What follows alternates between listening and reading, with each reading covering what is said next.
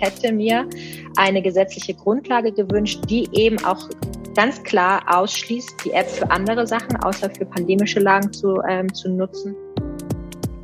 Wir fordern immer so absolut verquere Sachen und gleichzeitig sagen wir dann, ja, wir wollen, wir hier in Europa, wir wollen eine ethische Digitalisierung haben. Wir wollen unsere Digitalisierung auf Basis unserer Werte haben.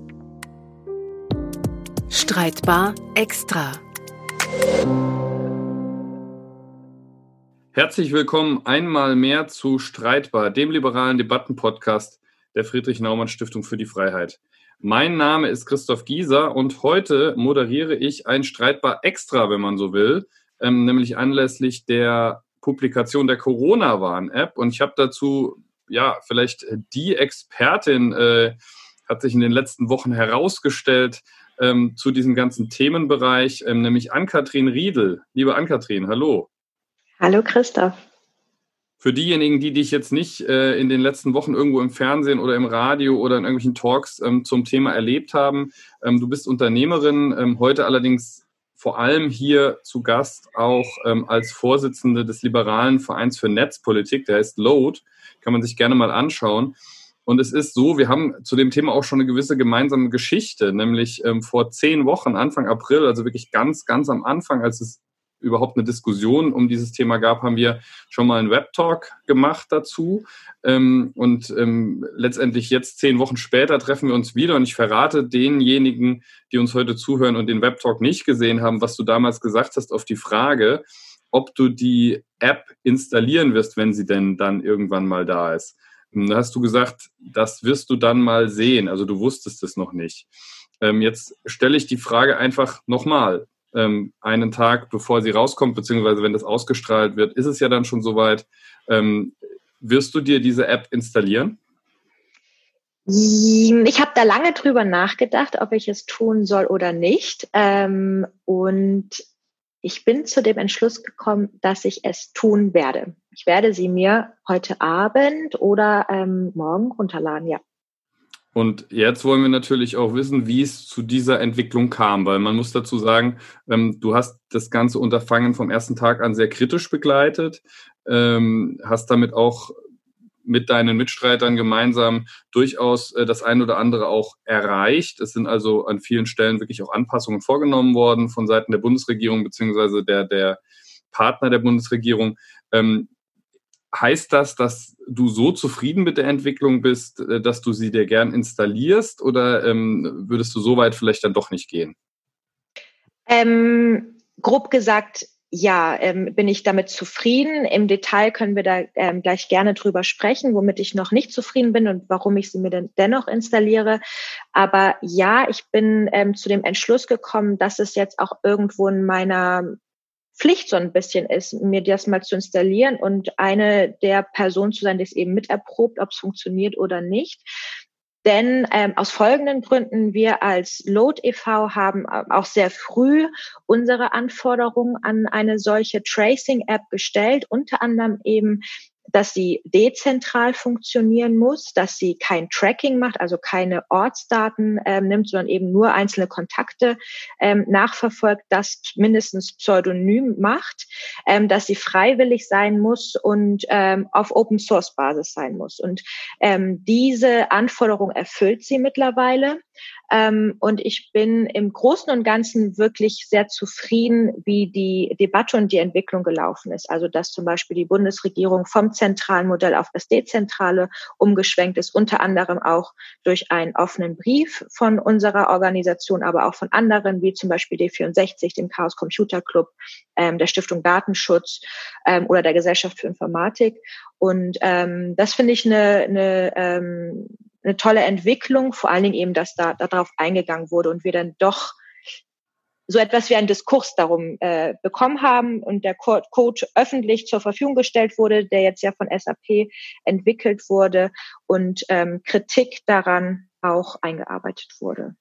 Jetzt muss ich aber noch mal einen Schritt zurückgehen, mhm. ähm, einfach um es besser einordnen mhm. zu können. Du bist jetzt ähm, zufrieden mit dem, wie es gelaufen ist, obwohl du die App-Idee grundsätzlich ablehnst? Ähm, oder ist es so, dass du sagst, es war von Anfang an so, dass ihr sagtet, äh, so eine App kann okay sein, aber eben unter gewissen Bedingungen? Genau, ich lehne die Idee prinzipiell nicht ab. Ich habe es immer abgelehnt, sie so zu verkaufen, als sei sie das Allheilmittel, als würde sie uns vor Corona beschützen können, als würde sie uns irgendwelche Freiheiten geben können. Aber auch mit der App werde ich und auch alle, die sie installiert haben oder eben auch nicht, weiterhin Mundschutz tragen müssen, weiterhin Abstand einhalten müssen, weiterhin Kontakte minimieren muss. Ähm, das kann sie eben nicht ersetzen. Und dass das versucht wurde zu kommunizieren oder auch eine ähm, Versuch versucht wurde, bestimmte Zugänge zum Beispiel zum ähm, Kino oder zum Freibad an die Nutzung oder die Installation der App zu knüpfen, das habe ich immer ähm, strikt abgelehnt und tue ich auch weiterhin. Okay, darüber wird auch momentan ja Gott sei Dank nicht wirklich ernsthaft diskutiert. Ähm, jetzt vielleicht nochmal wirklich für diejenigen, die sich die App jetzt noch nicht angeschaut haben oder viel darüber gelesen haben, aber natürlich wird jeder von uns in den nächsten Tagen mit der Frage auch konfrontiert, hast du es dir runtergeladen oder nicht? Mhm. Ähm, wie, äh, wie, wie kann man das denn einfach in einfachen Worten erklären, um was es sich denn tatsächlich handelt? Du meinst die, die Technologie dahinter, also wie sie funktioniert? Genau, also was, was lade ich mir da runter? Ähm, mhm. Was kann das, was kann es vielleicht auch nicht? Ähm, was darf es nicht können? Ähm, etc. Also ähm, zum einen, um sie überhaupt installieren zu können, brauche ich ein relativ neues Smartphone. Also ich glaube, ab iPhone 6 funktioniert das erst, weil ab da erst das ähm, neue Betriebssystem funktioniert, das notwendig ist. Apple und Google, Google eben für Android-Systeme, haben da eine Schnittstelle zur Verfügung gestellt, damit die App selber auf Bluetooth zugreifen kann. Ähm, das ist nämlich unglaublich wichtig, denn ähm, über Bluetooth wird der Abstand zu Personen, mit denen ich eben in Kontakt bin, gemessen. Und es gibt dann hier in Deutschland die Vorgaben vom Robert Koch Institut, dass alle, die sich näher als, jetzt muss ich lügen, anderthalb oder zwei Meter ähm, und über einen Zeitraum von mindestens 15 Minuten ähm, in der, also in Kontakt hatten, dass die als gefährdet gelten, so wenn jemand davon infiziert ist. Und das soll eben die App ähm, widerspiegeln. Ähm, und das soll eben mit über Bluetooth passieren. Und damit die App im Hintergrund laufen kann, also während ich mein Smartphone nicht entsperrt habe, also mit einem schwarzen Bildschirm da liegt, ähm, muss die halt auch funktionieren. Ähm, deswegen ist diese Schnittstelle wichtig gewesen. Und ähm, diese zwei Telefone, die dann vielleicht in ähm, länger als 15 Minuten, ungefähr einen Meter dem Abstand zueinander in Kontakt sind, die tauschen dann einen Zahlencode aus, der ähm, alle paar Minuten auf meinem Telefon neu generiert wird und überhaupt nicht zu meinem Telefon oder zu mir als Person zuordnenbar ist. Ähm, ist denn der Fall, dass und, ich... Und das, und das ist auch tatsächlich so. Das wurde geprüft, weil dieser Code war ja öffentlich. Genau, also das ähm, sieht bisher alles sehr gut aus, dass das ähm, top funktioniert. Es gab jetzt auch in der FAZ äh, einen Artikel, wo Leute sagen, äh, Wissenschaftler, ja, da gibt's dann halt doch Sicherheitslücken und, und Schwachstellen. Aber das ist wohl so, wie ich das von Fachleuten, ich bin ja selbst keine Informatikerin, ähm, erörtert oder erörtert bekommen habe, ist, das sind alles hypertheoretische Möglichkeiten, das in der Praxis umzusetzen, um da irgendwelchen Überwachungsschabernack oder Personen zurückverfolgen zu können. Das ist sowas von aufwendig. Ähm, das wird keiner machen, beziehungsweise würde das auch irgendwann auffallen. Also es sind theoretische Konstrukte, die da ähm, getestet okay, wurden. Jetzt habe ich dich aber unterbrochen nochmal bei der Erklärung, ähm, über was wir überhaupt mhm. reden. Also dann sind diese Handys tauschen Zahlencodes aus und dann? Genau. Ähm, und dann kann es ja sein, dass ich ähm, zum Beispiel infiziert bin und äh, mir das, äh, das Gesundheitsamt oder ein Arzt mitteilt. Und dann soll ich einen QR-Code bekommen, den ich dann mit meinem Telefon scannen kann, um so auszulösen, ähm, dass meine Kontakte infiziert werden. Auch das bleibt freiwillig. Das heißt, wenn ich ähm, mitgeteilt bekomme, dass ich infiziert bin, bekomme ich diesen QR-Code. Ich bin aber nicht verpflichtet, das auch noch den einzuscannen und das auszulösen. Auch das ist immer noch freiwillig, genau wie die gesamte Installation. Ähm, und wenn ich das auslöse, werden ähm, meine Zahlencodes ähm, also dann funktioniert das eben so, dass die an eine zentrale Instanz, an einen zentralen Server geschickt werden und von dort auf alle Smartphones, die die App installiert haben. Und auf diesen einzelnen Smartphones, deswegen sprechen wir vom dezentralen Modell, findet ein Abgleich statt. Das heißt, die gucken, hm, war ich mal mit einer Nummer, die als infiziert gemeldet wurde, in Kontakt und informieren dann eben ähm, denjenigen oder diejenige mit dem Smartphone, dass sie mal mit mir in Kontakt waren, ohne mich dabei zu nennen. Ja, aber weil ein Code von mir gesendet wurde, ähm, wird das dann eben äh, informiert. Und das ist jetzt mit diesem dezentralen Modell, also dadurch, dass der Abgleich auf den einzelnen Smartphones stattfindet und nicht auf irgendwelchen zentralen Servern, von dort werden sie nur gesendet, ähm, ist das wirklich die bürgerrechtsschonendere und Datenschutz ähm, ja, die, die, okay. die datenschutzfreundliche aber dann, aber dann, wenn ich das jetzt richtig verstehe, heißt das, weder kann ich nachvollziehen, wer die Person war, äh, die ähm, sich selbst, muss man ja sagen, also das wird ja auch nicht automatisiert, sondern wer sich selbst als infiziert gemeldet hat. Ähm, Im Nachhinein kann das ja auch sein. Ähm, noch kann eine zentrale Datenbank ähm, dann die Personen direkt ähm, identifizieren. Das heißt, es ist eine, eine Lösung, die ganz stark dann auf die Verantwortlichkeit, die Eigenverantwortlichkeit derjenigen setzt, die gesagt bekommen, du hast ein hohes Risiko oder du hattest mit jemandem Kontakt. Ist das richtig? Ja, die Eigenverantwortlichkeit meinst du jetzt in der Auslösung. Das kann ich nur machen, wenn ich in, infiziert wurde. Das kann ich nicht machen. Äh, genau, aber im, im Sinne von, äh, wenn ich jetzt, äh, wenn ich jetzt mit jemandem Kontakt hatte, das Handy zeigt mir an, Risiko hoch. Ähm, das ist dann nicht, dass das Robert Koch Institut weiß, wer das. Ah, so. Christoph jetzt mal in Quarantäne. Nee, du musst dann, du musst dann was tun aufgrund deiner, deiner Meldung, ja. Okay, das heißt letztendlich auch diese Infektionsketten, von denen ja immer die Rede ist, sind nur nachvollziehbar, wenn die Leute, die angezeigt bekommen, oh, du hättest da, kannst da gegebenenfalls äh, infiziert sein, du hattest Kontakt mit jemandem, proaktiv dann sich melden, ähm, irgendwie einen Test machen lassen etc. Das heißt, in dem Augenblick, wo in so einer Kette eine Person sagt, ich mache da nicht mit, wurde mir zwar angezeigt, aber so ist eigentlich ja. auch die Infektionskette in dem Sinne nicht mehr nachvollziehbar. Exakt. Ähm, da sehe ich jetzt aktuell noch eine Problematik. Also ich weiß noch nicht, ähm, wo ich mich dann genau melden muss, muss ich dann zum Gesundheitsamt gehen, habe ich einen Anspruch dann auf einen Test, ähm, muss ich dann in, äh, sofort in Quarantäne, wahrscheinlich muss ich erstmal mit meiner Ärztin sprechen oder eben mit dem Gesundheitsamt, ist auch noch die Frage, wer bezahlt dann ähm, Arbeitsausfall oder ähnliches. Ich glaube, da ist noch viel noch nicht so ganz geklärt. Und ich sehe eben eine große Problematik darin, dass ähm, wenn ich diese Meldung bekomme und ich habe einen Anspruch auf einen Test oder ich bekomme einen Test, der ist negativ, und sage alles okay und dann passiert es in zwei Wochen wieder und der Test ist negativ und dann kriege ich ein drittes Mal die Meldung und denke ich, ja, aber jetzt wollte ich ja heute Abend eigentlich zum Geburtstag meiner Freundin, ähm, da gehe ich jetzt erstmal hin, weil äh, also das war jetzt schon zweimal äh, falsch positives Meldung und dann ist sie aber vielleicht doch positiv gewesen. Oder ist der Test doch positiv? Ich habe schon andere auf dem Geburtstag angesteckt. Da sehe ich eben noch eine, eine Problematik. Da hätte ich mir zum Beispiel eine Beta-Phase der App gewünscht, wie sie auch in der Schweiz erfolgt ist, dass man eben mal im Feld testet. Weil bisher haben wir nur im Labor getestet, wie es funktionieren soll äh, mit der Abstandsmessung und eben wie genau ähm, die, die, die Meldungen dann sind. Ähm, da hätte ich mir eben noch so eine kleine Testphase gewünscht, unter Live-Bedingungen, ob das wirklich genauso funktioniert, weil eben jetzt sehr viele denken, dass sie sehr akkurat funktionieren wird. Daran habe ich so ein bisschen meine Zweifel, ohne sagen zu wollen, sie ist komplett schlecht. Aber so ist das halt bei Technik. Ein Handy kann uns einfach nicht als Menschen ähm, komplett widerspiegeln und unser Verhalten.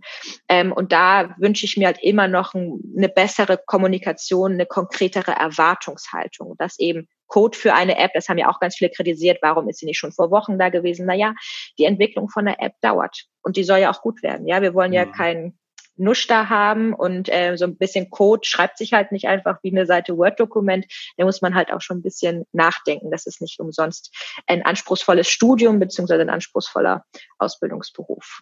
Man kann sich schon vorstellen, wie jetzt in den nächsten Tagen äh, die sozialen Medien äh, von lauter neugeborenen äh, Corona-App-Experten geflutet werden, ähm, wie wir ja auch inzwischen alle irgendwie Virologen geworden sind. Ähm, aber Spaß beiseite. Jetzt ist es ja so, wir haben jetzt vor allem über die Datenschutzthematik gesprochen ähm, und auch so ein bisschen darüber, dass die App vielleicht uns in, in, in Sicherheit wiegt, wenn es nicht so ist. Ähm, es gibt ja noch eine andere Dimension. Ich habe vorhin mal geguckt, 14.000 akute Fälle in Deutschland. Ähm, die werden zum größten Teil isoliert sein. Ähm, es gibt wirklich wenig neue Fälle. Wir reden jetzt, glaube ich, heute über 300 neue Fälle deutschlandweit äh, oder 400 vielleicht. Ähm, das heißt, es ist schon sehr, sehr, sehr unwahrscheinlich in der derzeitigen Situation, dass man jemandem begegnet, zumindest jemandem, von dem man weiß, dass er Corona hat. Ähm, kommt die App nicht viel zu spät? kann die überhaupt noch irgendetwas ausrichten? Ähm, also wir haben, wir haben ja die Möglichkeit, dass es noch eine zweite Welle gibt oder es gibt eventuell noch eine, noch eine andere Pandemie, der, der Virus mutiert oder sowas. Es kann immer alles passieren. Ich glaube, dafür ist sie dann vielleicht da und wenn wir sie jetzt nicht brauchen, ist das vielleicht auch ganz gut. Ist ja nämlich schön, ähm, dass wir wenig akute Fälle haben und wir sehen ja auch jetzt, sei es im Fall von Göttingen oder ich habe gerade äh, noch gelesen, dass wir auch ähm, hier in Neukölln ein ganzes Wohnhaus haben, das isoliert werden muss. Auch da wurde über, über die Schule, über Kinder in der Schule dann sehr schnell schnell zurückverfolgt. Das kommt alles aus einem Wohnhaus. Es funktioniert also auch in ganz analogen. Ähm, ja, wir hätten sie vielleicht früher haben müssen, aber wie ich gerade schon sagte, so eine App entwickelt sich eben nicht von heute auf morgen. Wir sind auf die Schnittstellen von Google und Apple angewiesen. Die sind erst ähm, Ende Mai herausgebracht worden. Die mussten die auch erstmal zur Verfügung stellen. Das heißt, vorher hätte eine App gar nicht gut funktionieren können. In Österreich zum Beispiel ähm, wurde jetzt auch auf das dezentrale Modell umgeschwenkt. Die hatten schon früh eine App, aber eine, die ana ähm, nicht analog, manuell funktionierte. Das heißt, wir haben uns beide äh, beispielsweise gesehen und gesagt, komm Christoph, wir gehen heute Abend mal zusammen essen, weil wir beide aber sehr vergesslich sind. Ähm, wollen wir das merken, dass wir uns getroffen haben, dann hätten wir uns mit dieser ähm, Corona-App aus Österreich so einen digitalen Handshake machen müssen. Also einmal explizit auf das Telefon draufdrücken und sagen, ich möchte mich mit dem Telefon hier in meinem Gegenüber jetzt gerne verknüpfen, damit ich mir den Kontakt merken kann. Ähm, das ist halt eine ganz andere Sache als die, wie sie jetzt funktionieren soll. Jetzt soll sie ja automatisiert funktionieren, damit sie eben gerade die Kontakte, die ich nicht kenne, also wie ich, die heute eine Stunde S-Bahn gefahren ist, ähm, mit den Leuten, mit denen sie da in einem Viererabteil sitzt, aber nicht angesprochen hat, aber die informieren kann, dass sie womöglich durch mich äh, infiziert wurden. Ja, darum soll es eben gehen. Das heißt, wäre sie früher da, hätte sie so viele Macken, und das sehen wir auch in, in Singapur zum Beispiel, das ja ganz gerne hervorgehoben wurde, ähm, dass sie, dass sie nicht, nicht, ja, nicht den Ansprüchen, die wir haben oder die Erwartungen, die wir an sie haben, erfüllen kann. Deswegen kommt sie jetzt technisch gesehen zum richtigen Zeitpunkt. Ich finde, wir können froh sein, dass wir sie eventuell nicht brauchen. Und sollte es eben noch mal eine zweite Welle geben, können wir dann eben mal testen, ob ähm, unsere Vorstellungen an eine technische Lösung zur Kontaktzurückverfolgung eben auch so funktionieren kann, wie wir es gerne hätten.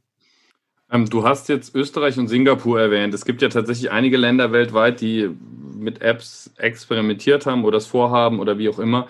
Ähm, vielleicht sagst du mal was zu Österreich und Singapur. Also diese Österreich äh, Handshake App, wie du es jetzt gerade genannt hast.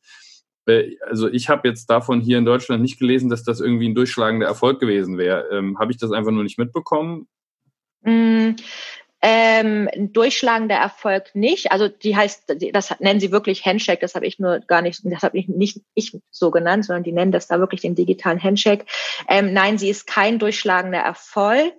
Ähm, was aber in Österreich ein unglaublicher Erfolg ist, finde ich, dass sie zum Beispiel vom Roten Kreuz entwickelt wurde, also gar nicht von, von der Regierung selber, sondern von einer, äh, einer ähm, Organisation aus der Zivilgesellschaft und dort auch, ähm, beziehungsweise Accenture war dann auch irgendwann mit dabei in der Entwicklung und dort wurde auch ganz viel Feedback von der Zivilgesellschaft gegeben und das wurde ähm, recht zügig eingearbeitet. Also die haben nicht gleich gesagt, was wollt ihr hier, was wollt ihr hier, ihr äh, verrückten Besserwisser, Verhinderer, sondern das wurde eben aufgenommen und das ist wirklich ein schönes ähm, Projekt geworden, in dem die Zivilgesellschaft mit beteiligt wurde und da auch eben viel mitentwickelt hat. Und die sind eben, wie gesagt, auch erst vor kurzem auf diese ähm, dezentrale Technologie, D3PP heißt es dann ja, die im Hintergrund läuft der App, also die Technologie, auf die die eigentliche App aufbaut, umgeschwenkt, äh, musste eben umprogrammiert werden.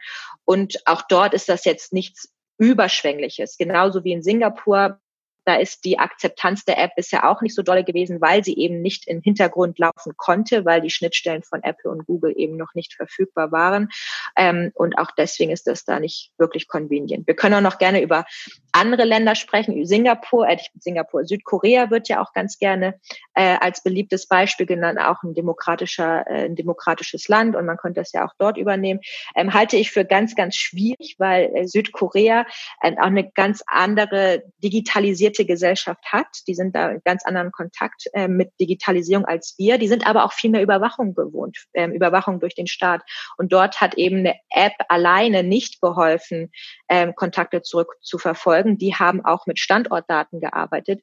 Dort haben auch vor allen Dingen Daten aus Überwachungskameras oder vom Zahlungsverkehr ähm, immens geholfen, ähm, Kontakte zurückzuverfolgen. Und ich glaube, das ist etwas, was wir Liberale nicht wollen. Und ich glaube, ich hoffe, dass wir das ähm, auch als, als Gesellschaft, als liberale Demokraten hier in Deutschland und Europa generell nicht wollen.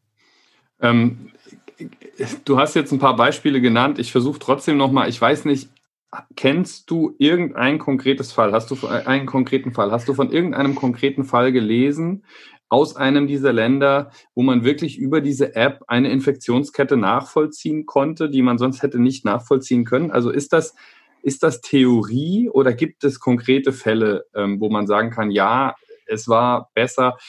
Ich möchte das gar nicht schlecht reden. Es ist nur wirklich eine, eine mhm. Frage, reden wir hier, machen wir hier einen Podcast über ein Thema, was möglicherweise komplett irrelevant ist? Ja, ach, mir fällt das Land gerade nicht ein. Ja, doch, doch, das war ähm, Australien. Australien hat auch eine App und die haben, das glaube im Guardian war das vermeldet. Sie haben ein erfolgreiches Contact Tracing über die App gemacht. Ähm, also eins war die Zahl da, im Gegensatz zu ganz vielen äh, manuellen. Das ist halt auch meine Kritik ja daran immer gewesen. Wir haben eine unglaubliche Erwartungshaltung daran, was, was Bluetooth leisten kann. Bluetooth ist aber nicht zum Abstand messen gemacht worden. Und deswegen sage ich, ich installiere sie mir, weil lass es uns doch einfach mal ausprobieren. Bin ja auch ganz pragmatisch und man kann nicht immer nur nein, nein, nein, nein, nein sagen. Wir können es ja auch einfach mal probieren. Ich bin eben, was jetzt Überwachung und Datenschutz angeht, da auf der Seite, dass ich sage, da habe ich jetzt keine Panik, keine Angst. Ich habe wohl aber Unbehagen, gebe ich ehrlich zu. Ähm, aber ich glaube, wir müssen es einfach mal ausprobieren. Vielleicht auch, und da hoffe ich, dass wir eine, eine ordentliche, eine konstruktive Debatte führen werden, um zu erkennen, dass dort der Einsatz von Technologie vielleicht nicht geeignet ist. Ja, und ich glaube, das müssen wir uns dringend mal klar werden, dass dieser sogenannte Tech-Solutionism, also diese ähm, verzweifelte Versuchen vom Finden digitaler Lösungen für Probleme, nicht funktioniert, dass wir vielleicht mehr darüber sprechen müssen, ähm, wie können oder wo kann, können digitale Tools im Gesundheitswesen dann effizient und effektiv eingesetzt werden. Also zum Beispiel als eine App für Menschen im, äh, im, im Gesundheitsamt, die dort das manuelle, die manuelle Kontaktnachverfolgung machen, die ja noch viel mehr Daten und Informationen abfragen können, als die App das können soll. Ja, mhm. ähm, also viel detailliertere Fragen stellen können. Wie wäre es, wenn die da eben ein, Tool haben, das ihnen hilft? Ja, wenn ich jetzt äh, Fernsehaufnahmen aus den Gesundheitsämtern gesehen habe, da hatten die überall noch Zettelboxen und die hatten zwar ihren Computer da auch, aber ich habe noch sehr viel auf Papier gearbeitet.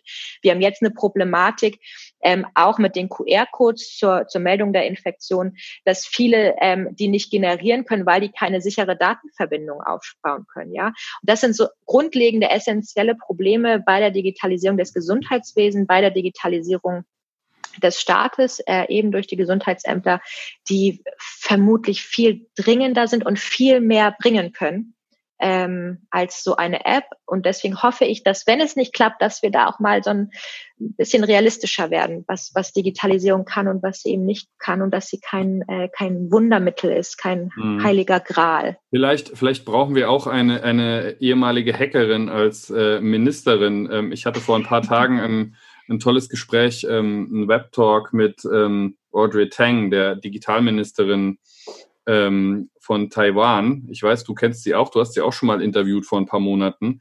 Ähm, ja. Was, was ich da bemerkenswert finde, das geht genau in die Richtung dessen, was du gerade beschrieben hast, ist, dass die auf der einen Seite natürlich ein hochtechnisiertes Land sind und eben auch ähm, diese technologische Verknüpfung nutzen, auch in der Information sehr früh genutzt haben ähm, auf der anderen Seite aber ähm, zum Beispiel auf so eine App komplett verzichtet haben, obwohl die das ohne weiteres hätten äh, umsetzen können in diesem Land, äh, sondern ganz, ganz stark eben wirklich über Digitales die Leute dazu aufgerufen haben, verantwortlich zu handeln. Und das hat ja extrem gut funktioniert. Also die sind äh, ohne Lockdown ausgekommen, weil sie es einfach geschafft haben, die Leute zu sensibilisieren und die Leute dann verantwortlich gehandelt haben. Und das ist ja auch kein kleines Land. Man vertut sich da immer. 25 Millionen Einwohner ist ja schon eine Hausnummer. Mhm. Ähm, das haben in der sogenannten westlichen Welt äh, wenige geschafft, ähm, so gut wegzukommen, um nicht zu sagen keiner.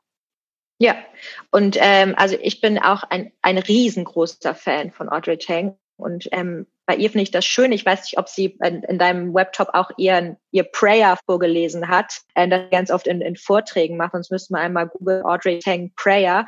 Und das nee, ich Prayer, ihr, Prayer hatten wir nicht, aber sie hat Sie hat, äh, sie hat aber äh, einige ähm, extrem interessante ähm, Bilder aus der Kampagne ähm, äh, in, die, in die Kamera gehalten. Also sowieso un unglaublich, wie schnell die auf ihrem Tablet auch war. Ähm, aber den Prayer kenne ich noch nicht, den werde ich auf jeden Fall mal googeln. Genau, einfach mal, also sind so vier Sätze, die, die unglaublich ähm, schön sind und ähm, was ich das Großartige eben bei ihr finde, ist, dass sie, sie ist zwar eine Hackerin und, und da stellt man sich immer so, so diese Tech-Leute vor, äh, die nur an Technik denken. Und ich habe es ja auch mal ähm, live hier erlebt, durfte sie auch mal live interviewen auf, auf einer Bühne hier in Berlin. Ähm, sie ist ein unglaublich empathischer Mensch und sie sieht den Menschen im Mittelpunkt von allem, was sie äh, an digitalen Lösungen macht. Und ich, das vergessen wir viel zu sehr. Ich habe da auch heute Morgen auf einem Vortrag drüber gesprochen. Der Mensch muss im Mittelpunkt stehen. Digitalisierung ist kein Mittel zum Zweck. Also das ist genau dieser Tech-Solutionism, dass sie eben nicht in Taiwan macht, sondern sie guckt, okay, was sind die Probleme? Wo können ähm, digitale Tools Brücken bauen oder eben unterstützen, ähm, Entscheidungsprozesse oder eben durch äh, schnelle Informationen ähm, das Verhalten beeinflussen im besten Sinne und nicht halt so, ähm, ja, ich habe ein, ein soziales Problem, ein epidemiologisches Problem, ich mache da mal eine App hin. Das kann nicht funktionieren. Und ähm, das ist bei ihr eben wirklich schön, dass der Mensch im Fokus steht und man dann guckt, okay, was hilft den Menschen, um es, das Leben besser zu machen? Wo hilft da ein digitales Tool oder wo hilft da einfach ein anderer Mensch? Und ähm, das vergessen wir hier zu sehr. Und ich glaube, wir sind hier in Deutschland so verbittert, dass wir meinen, mit der Digitalisierung geht's nicht voran. Und ja, es geht in vielen Bereichen ganz schlecht voran, in manchen ein bisschen besser. Aber dass wir, glaube ich, so ein Gefühl immer entwickeln, dass alles sofort toll wäre, wenn wir nur eine entsprechende App dazu hätten. Aber das ist es nicht. Hm. Ähm, was würdest du denn jetzt eigentlich dazu sagen? Also stellen wir, diese App gibt's ja jetzt und ähm, es gibt ja auch äh, durchaus andere Infektionskrankheiten, ähm, mit denen wir immer mal zu tun haben.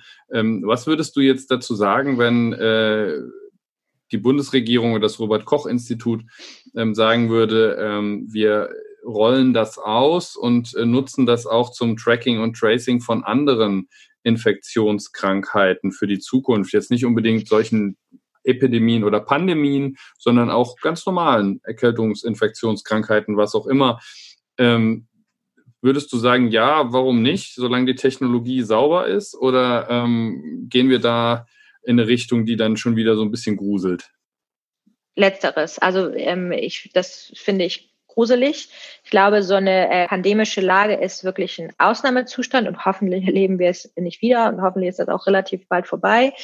Ähm, und deswegen hätte ich mir eigentlich auch eine gesetzliche Grundlage für diese App gewünscht. Mindestens aber eine ordentliche Debatte darum. Das wurde ja sehr schnell abgewiegelt. Nee, das brauchen wir nicht. Aber ich hätte mir eine gesetzliche Grundlage gewünscht, die eben auch ganz klar ausschließt, die App für andere Sachen, außer für pandemische Lagen zu, ähm, zu nutzen und vor allen Dingen, ähm, ja, dass damit kein Schabernack ge, ähm, gemacht wird, dass ähm, auf dieser zentralen Instanz, die eben die Codes, was ich vorhin beschrieben habe, an die einzelnen Smartphones sendet, dass auch die Daten ähm, gelöscht werden und nicht für irgendwelche anderen Sachen ähm, genommen wird, um zu testen, ob man nicht doch irgendwas davon ablesen kann.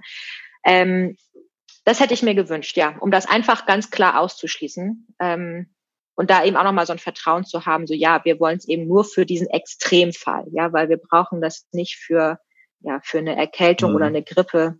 Das, ähm, also ich glaube, du würdest nicht dagegen wetten, wenn ich jetzt sagen würde, äh, wir machen eine Wette und ich sage, ähm, äh, irgendwer wird das bald vorschlagen. Richtig? Ich habe da auch wir ein können bisschen uns wahrscheinlich, Wir stellen uns wahrscheinlich auch beide vor, aus welcher Ecke das kommen könnte.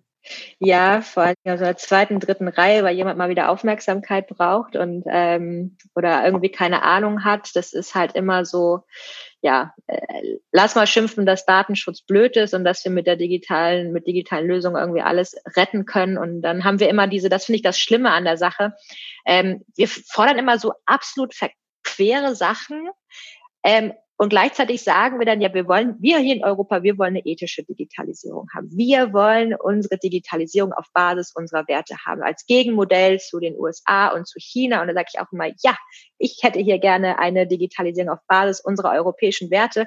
Nur diese Werte dekliniert halt nie jemand durch. Das hört sich immer so schön an, unsere Werte, da fühlen wir uns alle so wohlig warm und hört sich gut an. Aber ich finde, unsere Werte, das sind für mich Bürgerrechte, das sind für mich Menschenrechte. Und dazu gehört eben auch Privatheit, Datenschutz und solche Sachen. Und dann gehen solche Sachen, finde ich nicht, die, die so eine massive Überwachung und so ein Nachverfolgen von eben nicht extremen Situationen wie einer Pandemie ähm, ermöglichen, die gehen dann einfach mhm. nicht. Und dann kann man nicht auf solche Hirngespinste kommen. Pass auf, ich würde sagen, wir sind jetzt Mitte Juni. Ähm, das Sommerloch steht vor der Tür, wenn es das denn geben wird dieses Jahr, äh, trotz Corona. Ähm, würdest du widersprechen, wenn ich sagen würde, so eine Forderung kommt spätestens innerhalb der nächsten vier Wochen? Nein, etwas sträubt sich in mir, dir zu widersprechen. Ich vermute, dass du recht hast, aber ich will nicht, dass du recht hast, weil ich dann, dann werde ich wieder so wütend und sauer. Nein, das ich wollen, wir, meinen ruhigen Sommer. Das wollen wir nicht. Deswegen ähm, werden wir jetzt noch äh, schließen wir mit einer kurzen Umfrage, die ich kurz vor unserem Gespräch gestartet habe. Das heißt, die läuft jetzt ungefähr seit na, ziemlich genau 40 Minuten. Ähm, auf Twitter habe ich das gemacht. Äh, wer die am Schluss das Endergebnis nachlesen will, at Christoph Gieser, ähm, und tatsächlich ganz interessant. Ich habe einfach nur gefragt, kurze Umfrage, ihr werdet die Corona-App Punkt, Punkt, Punkt installieren, nicht installieren, noch unsicher. Ähm, ich glaube, ich hatte überhaupt noch nie so viele Votes. Ich habe sowieso nie viel Interaktion auf meinem Account. 69 Votes jetzt in den letzten 40 Minuten schon. Also es scheint die Leute zu bewegen. Und was schätzt du, ähm, wie viel Prozent haben angegeben installieren auf Twitter? Mm, zwei Drittel haben Ja gesagt. Hast du die Ergebnisse jetzt schon mal nachgeschaut? Nee, ich habe, ich fände es nur ganz witzig, weil ich habe das gleiche nämlich auf Instagram bei mir vorher gefragt. Okay, es ist tatsächlich 66,7 Prozent, also auf den Prozentpunkt zwei Drittel, die gesagt haben, sie installieren es. 17,4 nicht installieren und 15,9 sind noch unsicher. Ja, ähm, ich hab, bei mir ist nämlich auch bei meiner Instagram-Umfrage, also es haben da noch nicht viele mitgemacht, sind 17, die Ja sagen und äh, 9, die Nein gesagt haben. Okay, also ich bin äh, gespannt. Vielleicht äh, sind ja ein paar von denen, die noch unsicher waren, jetzt sicherer in die eine oder andere Richtung, je nachdem. Ähm, ich will jetzt aber tatsächlich schließen. Äh, Nora Bossung, die hatte ich hier auch schon zu Gast in unserem Podcast, die wunderbare Literatin. Ähm, wir haben damals über die Vereinten Nationen gesprochen, ihren Roman Schutzzone. aber wer Nora kennt, sie ist erst seit ein paar Tagen auf Twitter, sehr amüsant. Ähm, aber sie ist nicht besonders digital, was so ihr Leben angeht. Und sie äh, hat drunter geschrieben, für mich fehlt die Zeile, auf meinem Nokia-Tastentelefon kann ich nur Tetris runterladen. Aber ich glaube, damit bin ich in der eindeutigen Minderheit. Ja, ist sie. Das geht nur für Android und ähm, iOS, die App. Genau. Ähm, wobei man wahrscheinlich für so ein Nokia-Tastentelefon bald auch schon wieder viel Geld bekommt.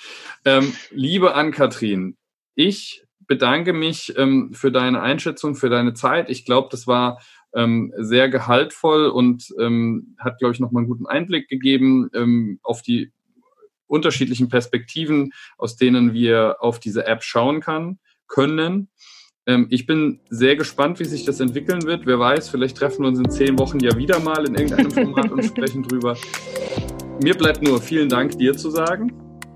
Danke dir für die Einladung ähm, ja, sehr gerne. Und ich äh, bedanke mich natürlich auch wieder bei allen Zuhörern, die dabei waren. Mein Name ist Christoph Gieser. Das war Streitbar, der liberale Debattenpodcast der Friedrich Naumann Stiftung für die Freiheit.